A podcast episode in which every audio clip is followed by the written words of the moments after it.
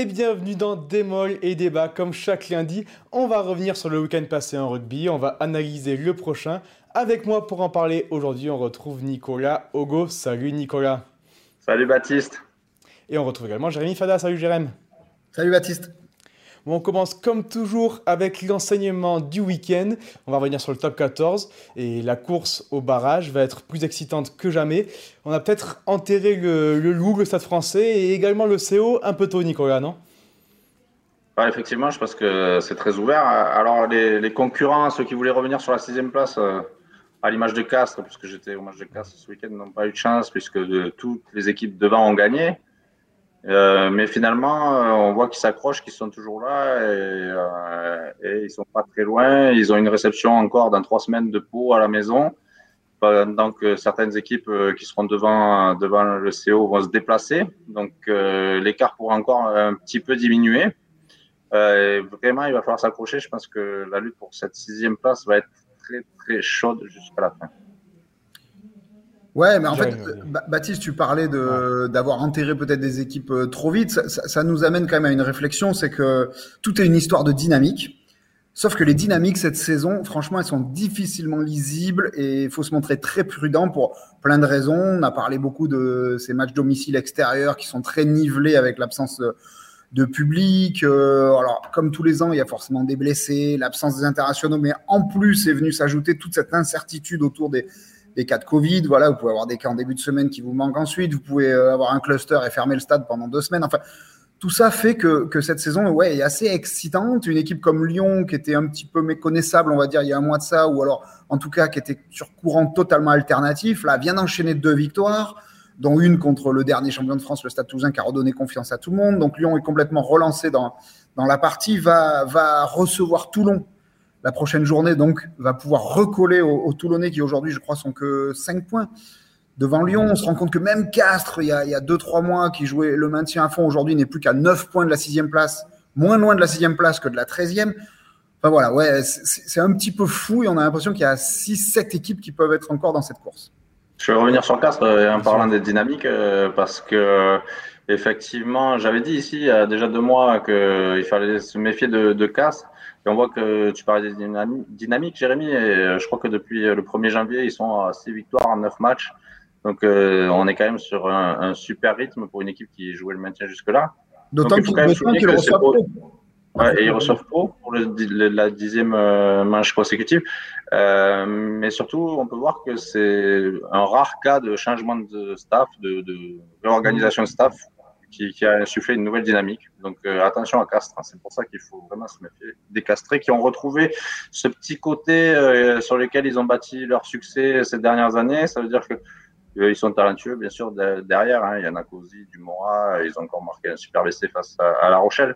Mais surtout, ils ont retrouvé ce côté, ce sont des pénibles, pour les Castrés. Mm. Ils ont étouffé pendant une, une heure, on va dire, les Rochelais, qui, qui étaient méconnaissables par cette pression défensive, par, par ce petit savoir-faire de Castres qui, arrive à faire déjouer leurs adversaires et qu'ils ont retrouvé. Euh, aussi Auré Giardo parlait du NAM et qu'ils avaient rendu une certaine fierté à, leur ville. Et euh, donc, on voit que la mayonnaise est vraiment en train de prendre.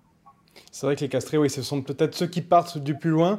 Mais voilà, la, dynamique, comme vous le dites, est, est, vraiment en leur faveur. C'est la seule équipe qui a réussi à passer de la lutte pour le barrage à la Pro D2, à la lutte pour le barrage pour jouer les phases finales. Mais il y a devant d'autres équipes qui, qui, doutent parfois également, comme disait Jérémy, les dynamiques sont vraiment instables. Et une des équipes les plus instables cette saison, c'est la SM.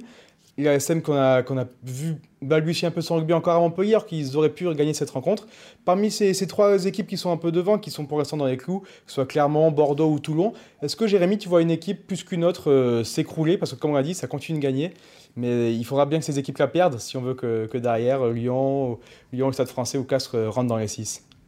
S'écrouler aujourd'hui, c'est dur de le dire. Euh, parce que regardez par exemple, si on prend la lutte pour les deux premières places, on, Aujourd'hui, il y a trois équipes qui se dégagent, évidemment, c'est Toulouse, le Racing et La Rochelle, mais La Rochelle vient de perdre quand même à domicile contre Toulouse, ça a été un coup dur. Perd derrière à Castres. Euh, aujourd'hui, euh, La Rochelle est, quelque part un petit peu en danger, surtout qu'ils vont aller à l'Union Bordeaux-Bègles qui peut se rapprocher. Euh, dire que même Clermont, moi je suis pas très inquiet en fait pour Clermont parce mhm. que dans cette émission, combien de fois on a dit clairement ils sont sur courant alternatif, c'est le chaud et le froid. Il n'empêche, avant le match de ce week-end à Montpellier, clairement c'était l'équipe la mieux placée pour aller titiller les trois premiers. Oui. Donc oui, ils vont aller au Stade français, je crois, la prochaine journée, il me semble. Stade français qui n'est pas mort non plus. Hein. Attention pour, pour les phases finales. Et aujourd'hui, le Stade français, c'est peut-être l'équipe qui part de, de, plus loin. Hein. C'est une équipe qui aurait pu descendre l'année dernière si le championnat s'était pas arrêté. Mais quand on voit les, qualités, le talent qu'il y a dans cette équipe-là, euh, on se dit que si la mayonnaise finit de prendre, euh, attention les dégâts. Donc, euh, non, je suis pas très inquiet en fait quand même pour Clermont parce que Clermont, le jour où, ça tourne, c'est quand même une machine, une espèce de dynamique, c'est quand même huilé. Aujourd'hui, ils ont tout pour être l'équipe la moins instable de cette course. Clairement, ils ont passé le plus dur, je pense, à l'époque de Noël, quand ils ont dû faire jouer tous leurs jeunes. Ils ont enchaîné quelques défaites, ils ont réussi à passer ce, cap-là euh, qui était très difficile. Hein. On a découvert beaucoup de joueurs à ce, moment-là. Ils ont réussi à se maintenir dans les six. Aujourd'hui, on voit qu'ils sont encore un peu en réaction, qu'ils essayent de rattraper leur retard physique, de ceux qui reviennent et tout dans le groupe. On a vu à Agen, ils ont fait une première mi-temps difficile et après la machine s'est lancée. Ils avaient quand ils voulaient vraiment gagner à Montpellier. Ils l'avaient affiché, hein. ils en parlaient dès, la victoire à Agen qu'ils voulaient gagner à Montpellier. Donc c'est une petite déception, mais effectivement, c'est quand même une équipe qui sait réagir après une contre-performance. Donc, euh, je ne me fais pas trop de soucis pour les Clermontois. Alors, peut-être le seul bémol, Nico, c'est que c'est un club dans son ensemble. C'est une institution Clermont qui aime bien la stabilité, en général, dans toutes les strates du club, qui depuis deux, trois semaines vit quand même un petit peu plus dans l'incertitude euh, avec le départ annoncé de Franck Azema, comment les joueurs ont accueilli ça. Euh, voilà, les, déclarations, par exemple, d'un Camille Lopez étaient assez assez marquante, quoi, parce que c'est quelqu'un qui dit voilà, j'aurais aimé finir mon aventure à Clermont avec Franck, donc c'est quand même un leader du vestiaire. Comment Mais bon, d'un côté, on se dit ils vont avoir envie de bien finir l'aventure ensemble, mais on sait que le président est en train de, prospecter pour trouver un nouvel entraîneur. Voilà, c'est des, des, périodes euh, qui ressemblent pas forcément à, la culture de, l'ASM. Donc savoir comment ce club va vivre les prochaines semaines, moi je pense qu'ils vont vouloir être vite fixés pour les prochaines pour justement retrouver cette stabilité qui, va tellement bien à l'ASM. Ah, je suis totalement d'accord avec toi, surtout que si on reprend les propos de Camille Lopez, effectivement, il aurait aimé finir avec Franck Azema, il était un peu surpris, un peu déçu, mais surtout, il a dit quelque chose qui rejoint ce que tu penses, euh, il faut que ça soit réglé en un mois. Quoi. Et l'histoire ne doit pas durer, il faut, il faut que les joueurs puisse avoir une vision euh, de la saison prochaine euh, pour être bien cette année. Ça, c'est évident que si ça tarde, si on ne sait pas trop quel est le successeur qui arrive, avec qui, sur qui il va compter, ça peut venir gangréner cette fin de saison.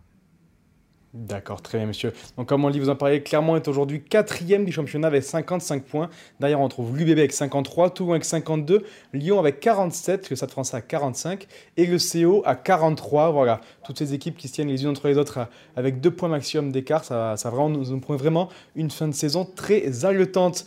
On passe à la question qui fâche, messieurs. On va parler du week-end à venir et du 15 de France qui va faire son, retour dans, le tournoi après un épisode de Covid assez compliqué.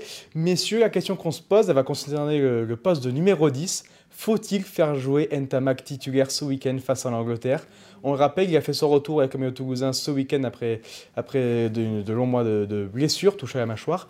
Et il revient, il fait un match pas complètement abouti quand Jacques Guibert lui fait une prestation aboutie euh, du côté du bébé.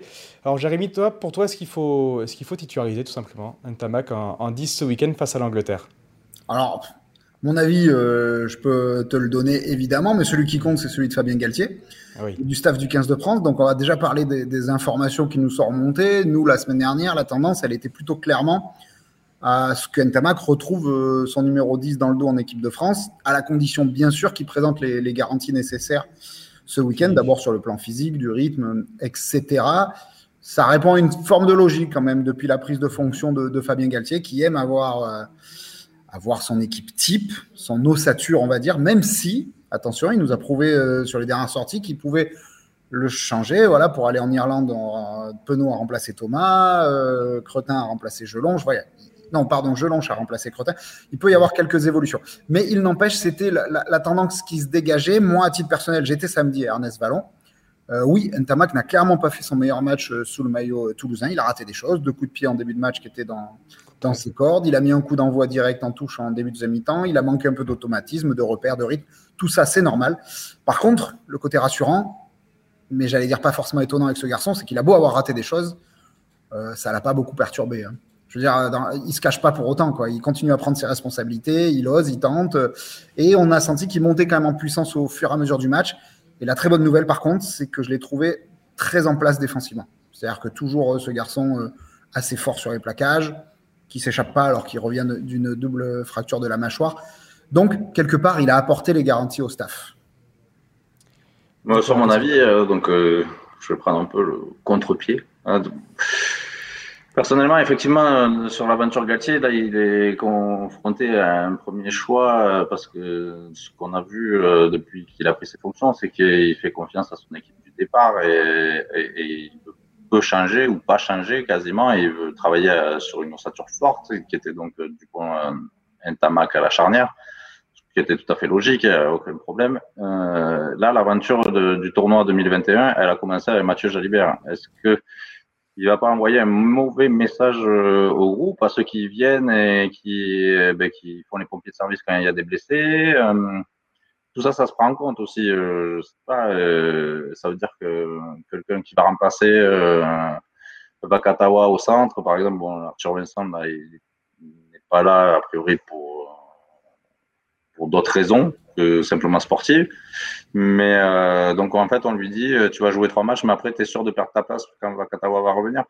Euh, à Jalibert, on va lui faire passer le message euh, quoi que tu fasses sur le terrain, tu vas perdre ta place si Ntamak est là.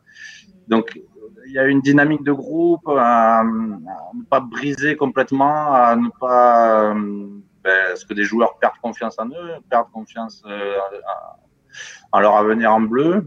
Mathieu Jalibert, c'est aussi un jeune joueur. Et, je ne sais pas s'il faut vraiment le sortir dans cette aventure qui a débuté avec lui et qui pour l'instant se passe plutôt bien, puisque la France est avec deux matchs de victoire. Il n'y a pas besoin de vraiment changer.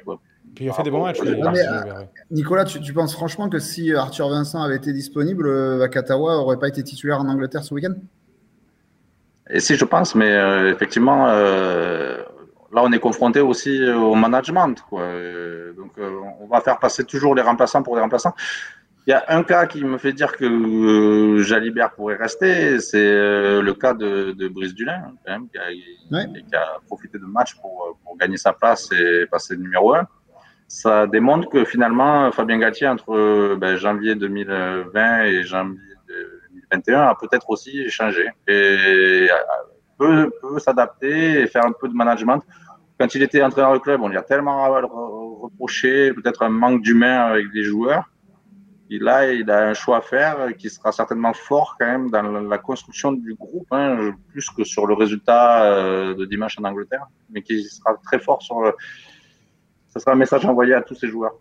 Mais puisque, puisque tu en parles de, de Brice Dugin, il existe une solution tout simplement pour faire jouer et Romain Tamac et Mathieu Jalibert ensemble au coup d'envoi. C'est une situation dont on avait déjà abordé l'année dernière c'est faire jouer Mathieu Jalibert euh, en numéro 15 pour, à l'arrière pour, euh, pour, euh, pour pouvoir faire jouer ces, deux talents sur le terrain. Est-ce que c'est pour toi, Jérémy, c'est une solution probable pour ce week-end, vu que Jalibert était titulaire en 15 avec les bébés Est-ce que c'est quelque chose qui pourrait arriver? Probable pour ce week-end, je ne crois pas du tout. Je pense que ça mhm. n'arrivera pas à Twickenham ce week-end, ce week parce que c'est quelque chose qui se travaille en amont. Par contre, je suis convaincu que ça peut arriver à l'avenir et ça fait longtemps que je, suis convaincu de ça. Parce que là où Nicolas a raison, par contre, il ne faut pas euh, jeter à la poubelle ce que Mathieu Jalibert il a fait et sur le début du tournoi Destination et sur la fin de la Coupe d'automne des Nations. Aujourd'hui, c'est quand même une richesse. Je veux dire, avoir le débat qu'on a aujourd'hui entre Ntamak et Jalibert, on l'a pas eu pendant 10 ou 15 ans, donc c'est génial.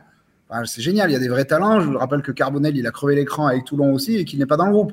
Hmm. Donc du coup, on a, on a plein d'excellents de, de, joueurs en, en, numéro 10 aujourd'hui. Il faut savoir s'en servir. Et c'est sûr que la polyvalence de ces garçons-là et celle de Jalibert, qui a été excellent ce week-end en, numéro 15. Voilà, même si Christophe Urios, et c'est normal, après le match, a dit pour moi, c'est un ouvreur, pas un 15, et je l'ai fait parce que c'était les besoins du moment en club. Bien sûr, parce que ce poste de numéro 15, si Brice Dulin est devenu titulaire, c'est aussi parce qu'Anthony Boutier a été moins convaincant euh, sur les derniers mois. C'est celui peut-être sur lequel on a le moins de certitude. Aujourd'hui, c'est Brice Dulin qui apporte le plus d'assurance. Est-ce que on avait moins de certitude peut-être Je ne sais pas. Donc, associer ces deux talents-là dans, la philosophie, on met nos meilleurs joueurs sur le terrain. C'est pas bête du tout. Je vous rappelle juste que les All Blacks, ils ont fini par faire jouer euh, Monga en, 10 et Barrett en 15. Donc, quelque part, ça existe chez les meilleurs ou quasiment les meilleurs du monde. Ça peut aussi exister chez nous. Non, mais des solutions pour les avoir tous les deux sur le terrain, il en existe plein. Euh, je pense que Romain Tamac jouait premier centre. C'est même là où il a connu sa première sélection. C'est là où il avait eu une, du monde du vin, comme renaissance à Toulouse, où en tout cas il avait gagné sa place. C'était au poste de premier centre et qu'il a gagné sa place à Toulouse quand il a émergé. C'est donc euh, effectivement, on pourrait tenter beaucoup de solutions, beaucoup de, de, changements, hein, avec pourquoi pas euh, pour maintenir Ficou sur le terrain, le décaler de 12 à 14 ou à 11, tout existe. Mais est-ce que le rugby français est prêt de nouveau à faire tous ces bricolages et d'aller euh, encore de match en match en se demandant qui va jouer où Je ne sais pas si c'est la bonne stratégie. On a vu qu'on s'était peu perdu là-dedans pendant quelques années. Après, pour rejoindre Jérémy, c'est sûr qu'on aime bien copier ce qui se fait ailleurs. Les Blacks ont, décalé le numéro 10 à l'arrière et, ont été pas trop mauvais, même s'ils n'ont pas été champions du monde. Euh, donc, euh, pourquoi pas Moi, je serais quand même plutôt adepte de faire jouer les joueurs à leur poste. Quand même. Et puisque tu parles de, stabilité, euh, on va élargir le débat un petit peu. Ça fait quelques semaines que le rugby français est vraiment chahuté au travers de cette équipe de France, avec tous ces cas de Covid, toute la, polémique qui encadrait tout ça.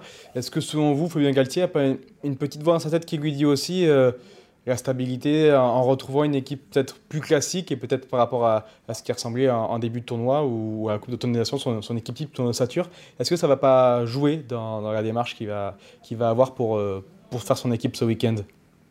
Alors qu'il y ait de l'instabilité, euh, en tout cas extra-sportive autour du 15 de France en ce moment, oui. Est-ce que vraiment ça influence les choix euh, sportifs de Fabien Galtier? Je ne suis pas dans sa tête, mais ça, je pense pas.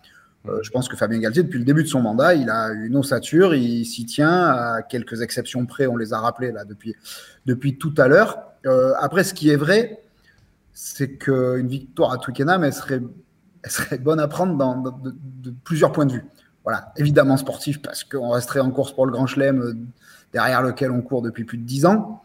Et puis pour euh, voilà, pour euh, fermer la, la, page de cet épisode peu glorieux et voilà, ben nous on en a fait des caisses forcément dans le journal, mais parce que c'était l'actualité qui, qui, voulait ça. Croyez-moi qu'on préférerait maintenant parler de, de rugby, de sport, vu que c'est ce qu'on nous rabâche aussi au niveau national, mais on est les premiers à vouloir parler de rugby et de sport. Et pour quand même bosser un petit peu avec cette génération de joueurs depuis un petit moment, je pense que eux, euh, ça va pas tant les atteindre que ça. Et je pense qu'ils sont euh, vraiment connectés sur ce qui va se passer à Twickenham euh, samedi. Et que s'ils gagnent à Twickenham, et sincèrement, je pense qu'ils ont les, le talent, l'audace, tout ce que vous voulez pour le faire, eux, ils vont vite poursuivre le chemin et passer à l'étape d'après, en espérant vraiment que cet épisode ne laisse pas trop de traces ensuite dans les relations dans le staff, entre staff et joueurs, tout ce qu'on veut. Voilà. Il faut juste espérer que le rugby français continue dans la voie dans laquelle il est engagé. Nicolas, qu'est-ce que tu en penses? Euh, Je rejoins complètement Jérémy. On préfère parler de sportif, bien entendu. Euh, je pense qu'il n'y a pas besoin de. Tu parlais de stabilité. Effectivement, moi, je ne sortirais pas Brice Dugène du poste d'arrière hein, pour revenir à, cette mhm. question-là. Et il présente toutes les garanties euh, nécessaires surtout à, pour jouer à Twickenham parce que effectivement, on a vu que Fabien Galtier avait opéré un petit changement pour aller en, Irlande pour répondre aux, problématiques irlandaises. On va avoir quasiment les mêmes en Angleterre. Euh, ils veulent plus le ballon, les Anglais, donc euh, on va s'attendre à ce qu'ils qu remboursent sur Brice Dulin tout le match.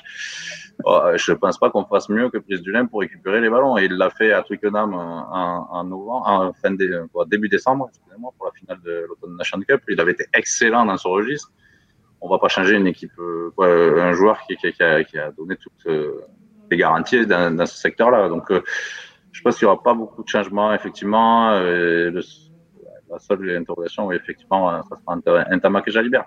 Et juste pour quand même conclure le sujet, on parle d'incertitude et d'instabilité côté français. Oui, oui, mais.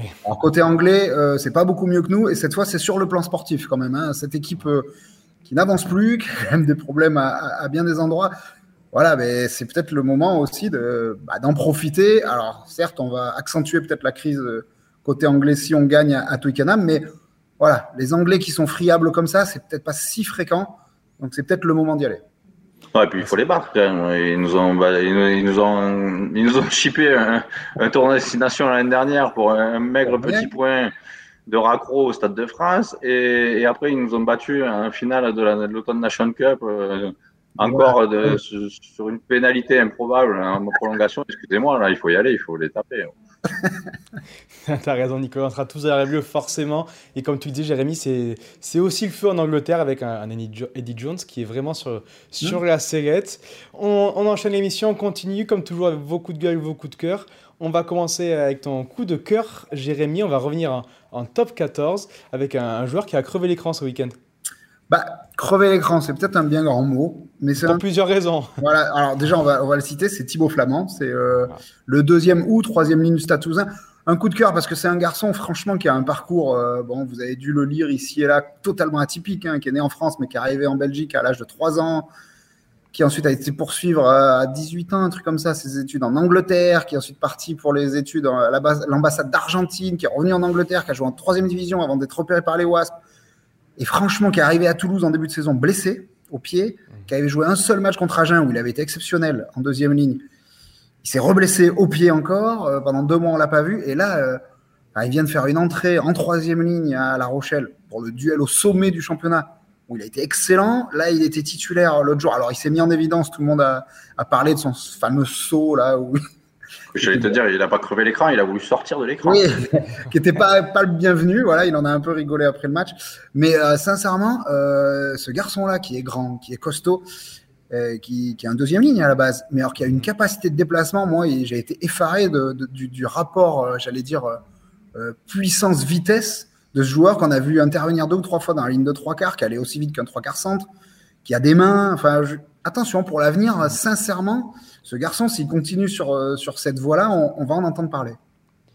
D'accord, très bien. Inflammant dans la ville rose, donc on, risque d'en, voilà, bah, c'est fait. On, risque d'en, entendre parler à l'avenir. C'est, un, un, fort potentiel pour toi, Jérémy.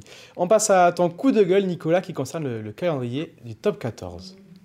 Bah, c'est un coup de gueule qu'on fait chaque année, mais euh, là, cette année, euh, on ne peut que répéter, répéter ce qu'on dit depuis longtemps. Le calendrier euh, du championnat et de, la séquence internationale euh, à ce moment-là de l'année euh, ne permet pas d'avoir un spectacle en continu. Le, championnat est saucissonné. Moi, je suis beaucoup la section paloise je vois que la section qui se débat pour s'en sortir et tant bien que mal. N'avait pas joué depuis 15 jours, va jouer à Bordeaux. Là, est au repos pendant deux, trois semaines avant d'aller jouer à Casse, puis sera de nouveau au repos pendant euh, pendant deux semaines. En fait, euh, si on regarde entre le 1er février et fin avril, euh, ben, les clubs de top 14 ont joué six matchs, six matchs en trois mois. effectivement, c'est difficile de suivre feuilleton c'est ce qui fait la richesse des championnats. Hein. C'est d'une semaine sur l'autre que tout soit remis en cause, euh, que tout puisse changer. Euh, et effectivement, là, euh, ben, on se retrouve avec des phases où il se passe rien. Quoi. Alors, je, suis très heureux pour l'équipe de France qui a eu le temps de préparer ce match. Mais il faut vraiment revoir le calendrier, faire une, séquence du tournoi pendant cinq semaines où, ok, il y aura pas de top 14 pendant cinq semaines. Et ça permettra aux équipes en plein milieu de la saison de se régénérer, de se repréparer physiquement et ça sera pas plus mal mais euh, c'est demi-coupures, c'est demi-mesures, c'est arrêts pendant une semaine, puis on reprend. C'est euh, la Coupe d'Europe aussi qui va. C'est illisible et je passe aux supporters qui en plus ne peuvent pas aller au stade. Alors là, pour eux.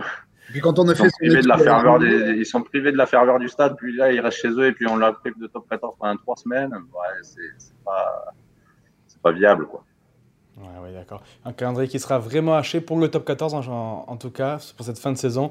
On avait l'impression que le championnat subit un peu tous les autres calendriers, comme on le disait, que ce soit des calendriers internationaux ou également de, la Coupe d'Europe qui, qui devrait bientôt faire son, retour euh, sous, un, sous un nouveau format. Mais même, euh, pour revenir juste, euh, pour finir sur le sujet, parce. Vas-y, vive. Euh, non, mais par exemple, on a donc on s'est pressé de jouer des matchs, d'en remettre des matchs reportés, tout ça. La, Rochelle, les pauvres, voilà, ils ont fini exténués à, Castres et ça se voyait qu'ils étaient complètement fatigués. Ils se sont pas arrêtés depuis le mois d'octobre et là maintenant ils ont une pause de trois semaines. Il y a quand même moyen, de, je sais pas, de, que ça soit un peu plus cohérent dans l'ensemble, quoi, sur l'ensemble de la saison. D'accord, très bien. Merci Nicolas. Le message est passé. J'espère que la Fédé et la RNR en tout cas nous entend pour les, pour les saisons suivantes et nous proposera un calendrier plus cohérent. Si on termine l'émission comme toujours avec le, prono, les pronos aujourd'hui parce qu'on va se consacrer sur le tournoi des six nations. Il n'y a pas de top 14 ce week-end, seulement un match en retard. Alors messieurs, on va commencer avec le, France-Angleterre. Forcément, le crunch peut-être encore plus croustillant que d'habitude. On l'a dit. Angleterre-France, pardon, oui, à Twickenham, évidemment. Un crunch plus croustillant que d'habitude parce que ça sent la poudre des deux côtés. C'est la crise en France, ça a été la crise en France, ça y est également en Angleterre. Alors on va commencer avec ton avis, Nicolas. Comment tu, comment tu sens cette rencontre? Qu'est-ce que tu vois gagner à Twickenham ce samedi à 17h45 alors c'est difficile d'y voir grand chose euh, puisque les Français ont été beaucoup arrêtés là, on ne sait pas trop dans quelle forme physique ils sont et euh, combien d'entraînements euh, en réel et en groupe ils vont pouvoir reprendre avant d'aller à Twickenham. Les Anglais, on ne sait pas trop non plus ce qu'ils font de leur côté à part s'engueuler, donc euh, vraiment trouver une dynamique de chaque côté. La dynamique a été plutôt française, donc je voudrais dire que la France quand même a une très belle carte à jouer et peut s'imposer à Twickenham. Jérémy ah, Je suis d'accord avec ça. Bon, après, il y a forcément un côté euh, partisan. Mais je, reviens à cette euh, génération de joueurs qui, sincèrement, d'autres générations de joueurs, j'aurais été un peu plus euh, inquiet, dubitatif avec ce qui s'est passé ces dernières semaines. Mais je vous jure, il n'y a, pas grand-chose qui les atteint, hein, ceux-là. Et, je crois qu'une fois qu'ils vont pénétrer dans le vestiaire de Twickenham, ce sont des compétiteurs hors normes qui vont, qui vont entrer sur le terrain. Donc ouais, je mettrais bien la France Attention, hein, je ne vois pas non plus euh, très gros. Je pense que ça va être un match au couteau. Mais je mettrais bien la France de, 3-4 points. Nicolas, pareil, de, un faible écart pour la France? Oui, un faible écart pour la France. Ok, d'accord, très bien. Et une victoire de Bayonne face à Agen hein. oui, oui, ce sera le, match en retard du week-end, Bayonne face à Agen, oui, forcément. Même si euh, on, souhaite qu'il y ait un. voilà. pour, pour, pour, le suspense, pour plein de choses, même pour nos amis Agenais, on aimerait bien qu'il y ait quand même euh, qu'il y ait match. Oui, oui, on est Toujours, chaque week-end, on espère qu'il y, ait match avec ces Agenais. On finit avec le, notre match du tournoi. Euh, c'est cette Écosse-Irlande qui est, qui est, difficilement déchiffrable aussi, avec des dynamiques un peu inversées. Le match aura lieu dimanche à 16h. Euh, Jérémy, comment tu, comment tu vois cette rencontre? Est-ce que, tu vois, est que tu vois les Écossais triompher face aux Irlandais, par exemple Ben ouais, euh, c'est pas forcément ce que je vous aurais dit il y a, il y a quelques semaines de ça, mais force est de constater que ces Écossais, ils sont étonnants. Voilà, ils sont étonnants, ils sont porteurs euh, d'une espèce de flamme qui est, euh, assez enivrante. Après, ils ont aussi quelques joueurs euh, de très très haut niveau. Hein. Vraiment, Johnny Gray, Stuart Hogg, c'est quand même la, très grande classe. Et les Irlandais m'ont un petit peu déçu quand même. J'en attendais un petit peu mieux dans, dans ce tournoi, même contre la France. donc ouais, je mettrais avantage Écosse. Nicolas. Avantage Écosse aussi. Euh, je suis mon ami euh, Jérémy euh, à 100%. ils ont vraiment des joueurs quand même qui peuvent faire basculer des matchs en ce moment et c'est ce qui a manqué aux Irlandais sur les premiers matchs du tournoi. on n'a pas trouvé de facteur X qui les, qui les un peu, qui leur donne un, supplément dans les moments où il faut avoir ce genre de joueur qui, qui remet toute l'équipe dans le sens. J'ai mangé son nom là aussi, peut-être un peu les lier là face à la France. Euh, ça va pas me revenir. Mais bon, c'était un peu le seul à se débattre, à sortir du lot. C'est une équipe qui avait longtemps marché sur un collectif fort.